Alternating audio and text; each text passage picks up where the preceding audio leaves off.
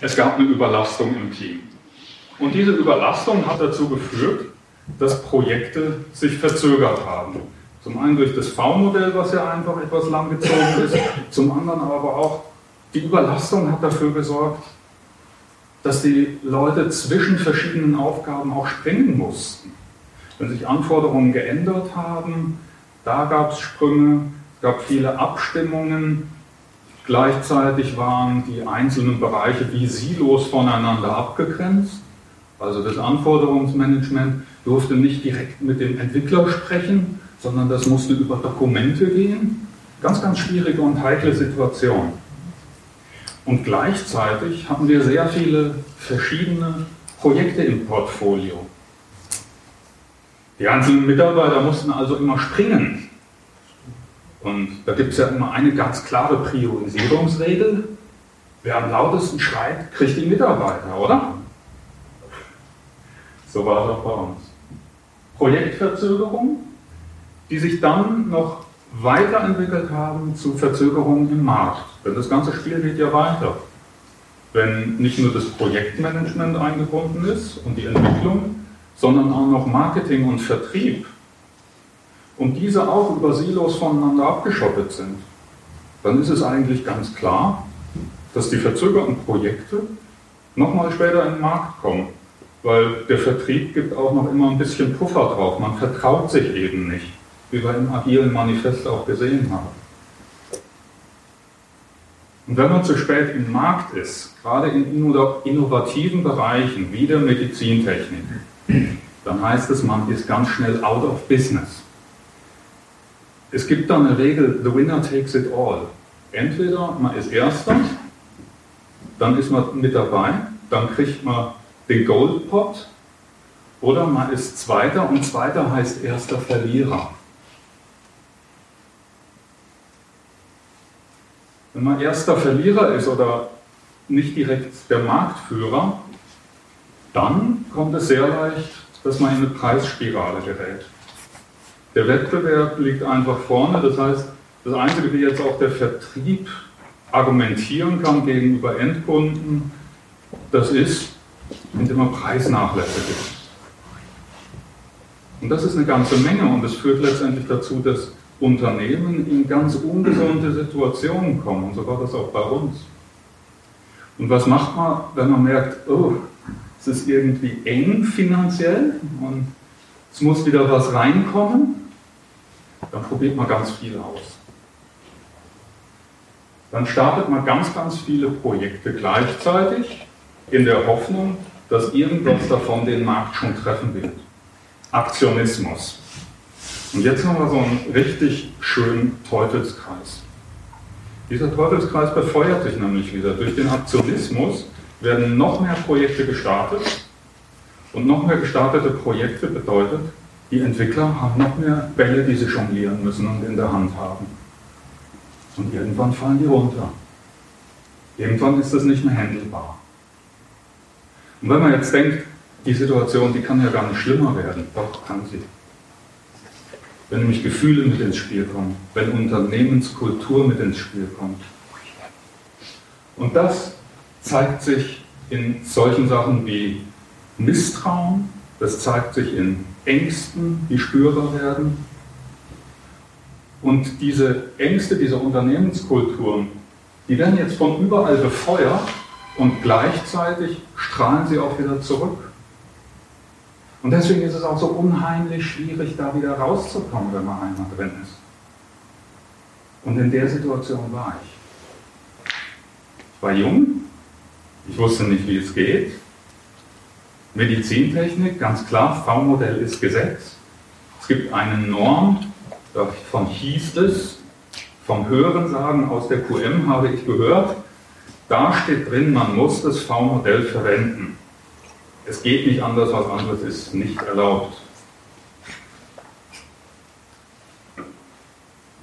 Und deswegen dachte ich, ich kann überhaupt nichts mehr machen. Und dann kam mir dieses Zitat von Deming, ist mir über den Weg gelaufen. It is not necessary to change because survival is not mandatory. Also man muss sich ja gar nicht verändern, weil Überleben ist nicht zwangsläufig notwendig. Das fand ich, das hat mir nochmal richtig bewusst gemacht. Wenn es so weitergeht, dann wird nicht nur mein Projekt sterben, meine Abteilung, sondern da ist vielleicht das ganze Unternehmen betroffen. Und da wurde mir klar, ich muss etwas tun. Zum einen muss ich verstehen, ob denn wirklich das V-Modell verboten ist. Und das war richtig schwer, weil ich musste die Normen lesen. Ich war eher so Entwicklertyp und da liest man nicht gern Normen. Aber in der Norm, wenn man ganz, ganz weit nach hinten blättert, da gibt es einen Anhang. Und in diesem Anhang steht drin, es muss einen vernünftigen Entwicklungsprozess geben, Klammer auf, zum Beispiel V-Modell, Klammer zu. Und dann wusste ich, hey, da geht was. Und bin mit diesem Auszug zur QM-Abteilung gegangen und habe gesagt, lasst uns doch mal darüber reden, wie man das anders machen könnte.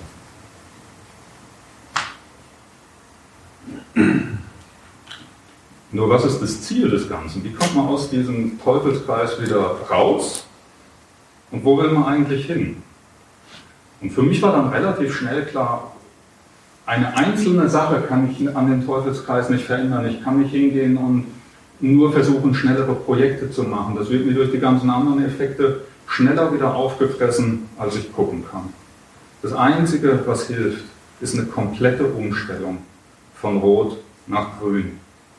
Ich will nicht entweder oder, ich will erfolgreiche Mitarbeiter haben, ich will Highspeed-Projekte, ich will ein First Mover sein im Markt, ich will Marktführer werden, dadurch Wachstum erzeugen, eine klare Positionierung haben und ich möchte ein Gefühl und eine Stimmung des Vertrauens haben, wo man nicht mehr Angst voreinander hat, sondern wo man miteinander arbeitet.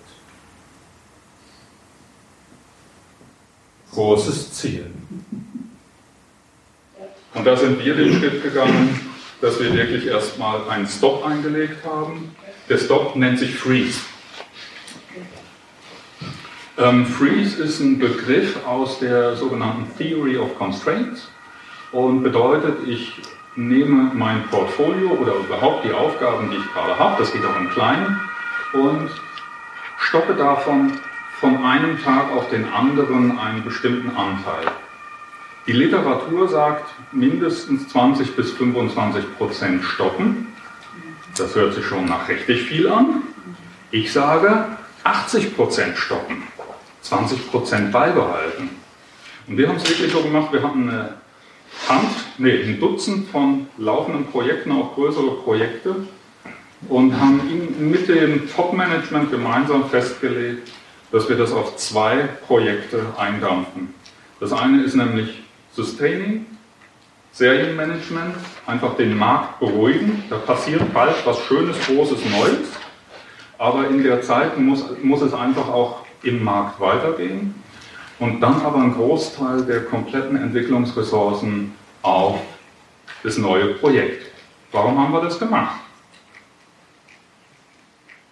Stop Starting, Start Finishing, um nochmal ein schönes Zitat aufzubringen. Es geht ja nicht darum, möglichst viel anzufangen, sondern es geht darum, was fertig zu kriegen. Denn erst wenn was fertig ist und wenn es beim Kunden installiert ist oder auf dem Tisch liegt, erst dann ist ein echter Mehrwert erzeugt. Typischerweise, wenn man in Unternehmen guckt, dann sehen die Projekte häufig so aus, dass ganz viele gleichzeitig laufen. Das ist jetzt hier auf den Folien mal sehr vereinfacht dargestellt. Da laufen vier Projekte parallel. Was wäre denn, wenn man zu Projektleiter Nummer 1 hingeht? Ich denke jetzt mal, Sie sind vielleicht auch ein Projektleiter oder Nein, das nicht. Darf ich Sie trotzdem einfach mal so ansprechen? Projektleiter Nummer 1, Sie haben jetzt das allerwichtigste Projekt. Ich bin der Geschäftsführer. Sie kriegen alle verfügbaren Ressourcen für ihr eines Projekt, nicht nur die paar wenigen, die es bisher gab. Ja, habe ich mal nichts dagegen. Sehr nett. Mal nichts dagegen. Ähm, häufig setzt erstmal eine Schockstarre ein bei den Projektleitern, weil äh, da können sie gar nicht mit umgehen. Das ist ganz eine neue Situation. Ähm, dann überlegen sie aber, ja, was könnte ich denn, was könnte ich denn noch? Ähm, das dauert eine Weile, vielleicht fünf Minuten, dann haben sie ein paar Ideen gesagt und dann gilt es auch als Geschäftsführer oder auch als Berater von außen, nochmal hinzugehen und zu sagen, und was noch, und was noch, und was noch. Also wirklich so viel wie eben geht, in dieses eine Projekt zu gehen. Und es sieht dann so aus, man stellt letztendlich das Portfolio auf links. Es ist vereinfacht und man wird es nicht hinkriegen, komplett die ganze Belegschaft ähm, in ein Projekt zu bekommen, weil die Fähigkeiten vielleicht nicht hundertprozentig stimmen, aber der Ansatz ist wirklich so, dass es in einem Großteil der Fälle möglich ist, genau das zu tun. Und der Effekt ist einfach der, das erste Projekt wird viel, viel früher fertig und ab hier kann Wert generiert werden. Und dann kommt noch eins, und dann kommt noch eins und noch eins.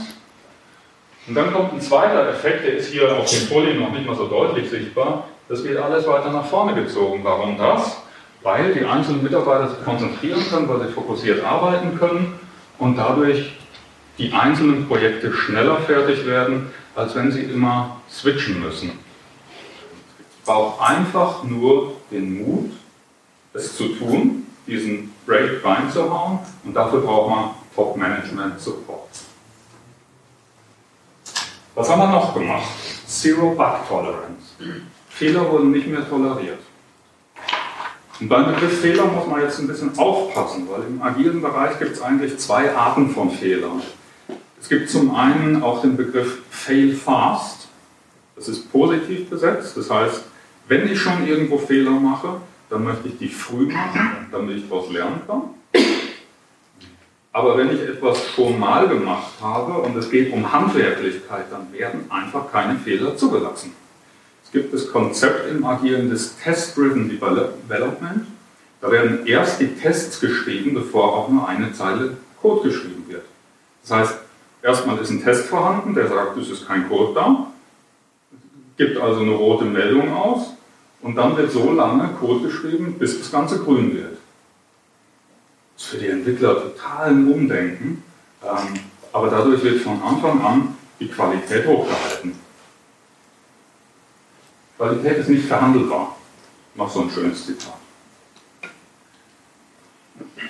In der agilen Umgebung gibt es auch den Begriff der Definition of Done, die sich ein Team selber gibt.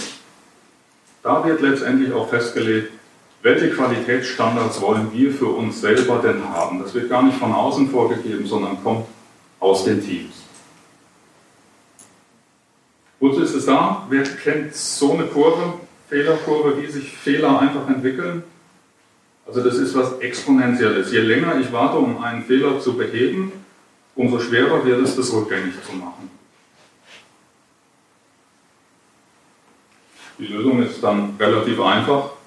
Ich mache kurze Feedback-Schleifen, dann passiert noch nicht so viel, dann kann ich die Fehler schneller beheben, zack, zack, und wieder eine ganze Menge gespart.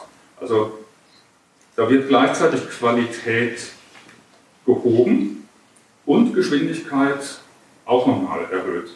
Also gleich zwei Punkte aus dem magischen Dreieck gleichzeitig gelöst, das ist schon mal was. Und die Effekte waren tatsächlich sehr, sehr schnell spürbar. Also das Freezen innerhalb von äh, 24 Stunden machbar, wenn Top-Management-Unterstützung mit dabei ist. Äh, innerhalb weniger Tage sind Effekte spürbar und wenn Effekte spürbar sind, dann sind die Teams auch immer dabei und sagen, hey, das klappt ja alles wirklich. Und dann kommt man in diesen positiven Kreislauf rein. Hm, hier ist es ähnlich, da braucht es etwas länger, bis das äh, wirklich spürbar und messbar ist. Eher Wochen bis ein, zwei Monate. So, und dann kommen wir im V-Modell jetzt quasi, im V arbeiten wir uns Stück für Stück weiter hoch und kommen jetzt zu den Anforderungen. War es vorher ja so, es wurde irgendwann ein Pflichtenheft geschrieben, oder erst ein Lastenheft, Lastenheft, Pflichtenheft, da, da, da, da, da, drei Jahre Zeit und irgendwann wird es gegeneinander getestet. Und das ist recht schwer. Da möchte ich Ihnen ein Bild zu zeigen, das möchte ich einfach mal auf Sie wirken lassen. Braucht ein paar Sekunden.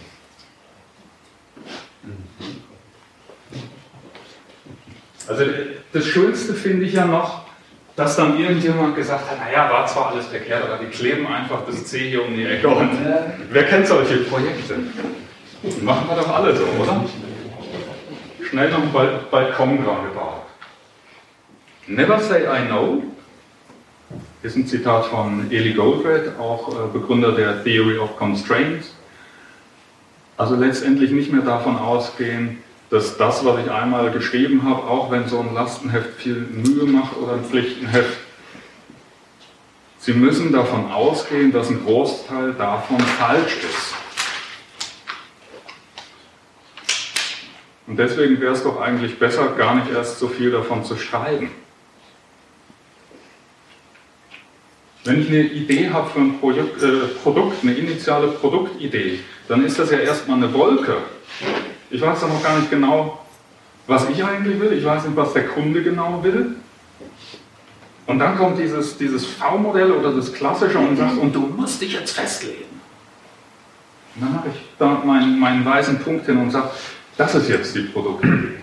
Aber es ist ja schon ein Fehler in sich, weil die Produktidee ist noch sehr schwammig, ist eben die Wolke. Und als ein, der nächste Fehler ist jetzt dem Entwicklungsteam zu sagen, und das ist die Produktidee. Und da müsst ihr hin. Da laufen die nämlich los. Und wenn das noch so Unternehmen sind, wo man sagt, die Abteilungen sind schön voneinander getrennt und wenn ihr fertig seid, dann gebt ihr das Ergebnis wieder zurück über den Zaun, dann heißt es letztendlich, die entwickeln sich dorthin, das Entwicklungsteam kommt irgendwann hier an, hat das Projektziel damit quasi erreicht aber die Anforderungen haben sich im gleichen Zeitraum dramatisch verändert und liegen jetzt sogar außerhalb der ursprünglichen Wolke. Das ist ganz klassisch, das passiert. Und das heißt, dass das eigentliche Produkt, was dabei rauskommt, gescheitert ist. Also Projekt Erfolg, Produkt ist aber gescheitert. Und verdienen kann man damit nichts. Wie wäre es denn, wenn man das auch hier schrittweise macht? Im agilen Bereich gibt es die sogenannten Sprints. Sprints sind Einheiten von typischerweise ein bis drei Wochen, in denen am Ende etwas geliefert wird, sozusagen ein Mini-Projekt. Und jeder kleine Pfeil hier ist jetzt so ein Mini-Projekt. Also das Entwicklungsteam geht wirklich erstmal auf den weißen Punkt los, aber in der Zwischenzeit arbeitet die äh, Produktabteilung oder Product Development Abteilung weiter an den Ideen Und dann passiert irgendwann das. Die bewegen sich aufeinander zu, die konvergieren. Und dann ist Projekterfolg und Produkterfolg auf einmal identisch.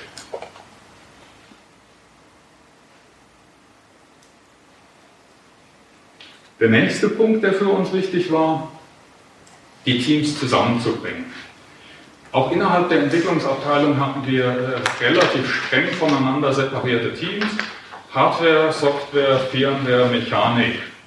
Die sind unabhängig voneinander losgelaufen. Klassischerweise sogar ähm, konnte erst das eine beginnen, wenn das andere schon ein ganzes Stück weitergelaufen ist. Und auch dazu ein Zitat diesmal von Jeff Sutherland, einem der Gründungsväter von Scrum, der auch am agilen Manifest beteiligt war. Any Scrum without working product at the end of a sprint is a failed Scrum. Das heißt, wenn am Ende eines solchen ein bis zwei Wochen Zyklus nicht ein fertiges Produkt da ist, dann funktioniert das Ganze nicht, weil dann kann ich nicht in Feedback-Schleifen gehen mit dem Endkunden. Und damit ich ein Zwischenprodukt habe, müssen alle Teams eng verzahnt miteinander arbeiten. Das heißt, das ursprüngliche, klassische ähm, Gebilde innerhalb eines Unternehmens, wo das Top-Management existiert und dann wird das hierarchisch runterdekliniert. Das wird hier auf einmal auch schon aufgelöst. Also es werden ein, einzelne Teams gebildet, die quasi horizontale Schnitte hier durch sind. Und da können Sie sich vielleicht schon vorstellen, das ist dann schon ein richtiger Eingriff in die Kultur eines Unternehmens. Weil wer ist denn da auf einmal der Chef? Oder gibt es sowas wie einen Chef überhaupt noch? Und brauchen wir noch einen Chef oder sind wir jetzt selbst organisiert?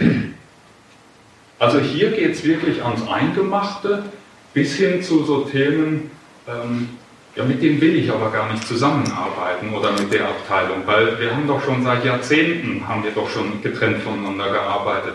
Und das hat doch bisher immer gut funktioniert. Warum sollen wir denn jetzt auf einmal?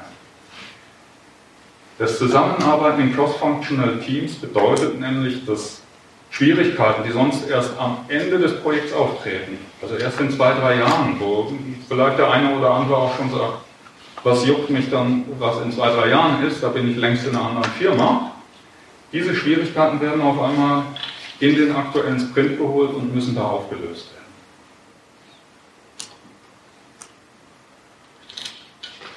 Letzter Punkt, der daran anknüpft, was hat es mit den Kulturänderungen auf sich? Nils Pfleging hat ein interessantes Buch gerade geschrieben über Komplexitoden und da ist mir ein Satz hängen geblieben, Culture is read-only.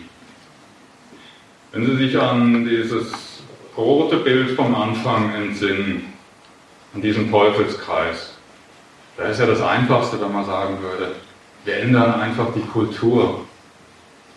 Dann ist doch alles gelöst. Und es gab wirklich früher mal Ansätze, die so in die Richtung gegangen sind. Dann wurden Workshops gemacht, wo man lernte, sich zu vertrauen im Team und man hat sich so nach hinten fallen lassen und die Kollegen haben einen aufgefangen. Ähm, das hat nicht viel gebracht, das war nicht nachhaltig.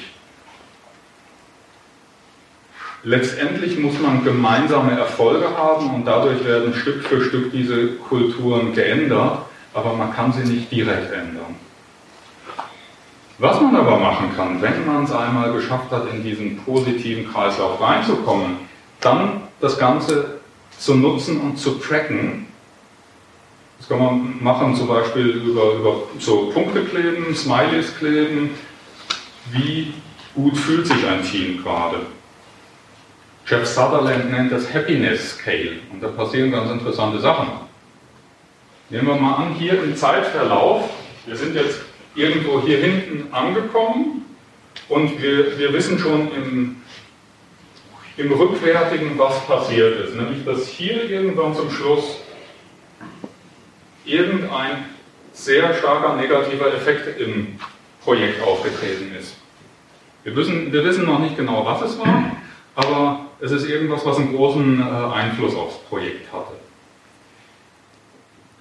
Und wenn man gleichzeitig diesen Happiness Scale jetzt die ganze Zeit über misst und wir nehmen mal an, das ist ein gutes Team, was gut eingespielt war und es fängt also hier oben an, ja? das Vertrauenslevel ist sehr, sehr hoch und auf einmal merkt man, äh, das sinkt ab. Das heißt, das Team und die Schwarmintelligenz des Teams wissen eigentlich schon vorher, da kommt irgendwas auf uns zu, das kriegen wir nicht richtig aufgelöst. Und das kriegen sie mit keinem Excel-Sheet oder Project Plan oder sonst was hin. Aber mit so einem simplen Happiness Scale, da kriegt man es hin. Und das Gute dabei, sie gewinnen Reaktionszeit, weil die ja, diese äh, Gefühle des Teams sehr viel früher anschlagen als die harten messbaren Effekte. Das war es letztendlich. Also Sie sehen hier auf den Folien, da ist gar nicht viel mit Scrum oder Kanban oder einer speziellen Methode, weil ich sowieso glaube, die Methodenebene ist relativ weit unten. Darunter kommt eigentlich nur noch Tools. Also das ist auch so eine typische Sache, wenn ich manchmal zu Kunden komme und die wollen Agile einführen, ähm, dann ist die erste Frage, was nehmen wir denn da für ein Tool? Ja? Was ist denn da das Beste auf dem Rechner? Dann sage ich auf dem Rechner schon gar nicht und schon gar nicht mit entfernten Videokonferenzen, einfach Papier und Wand und lass die Menschen zusammenarbeiten.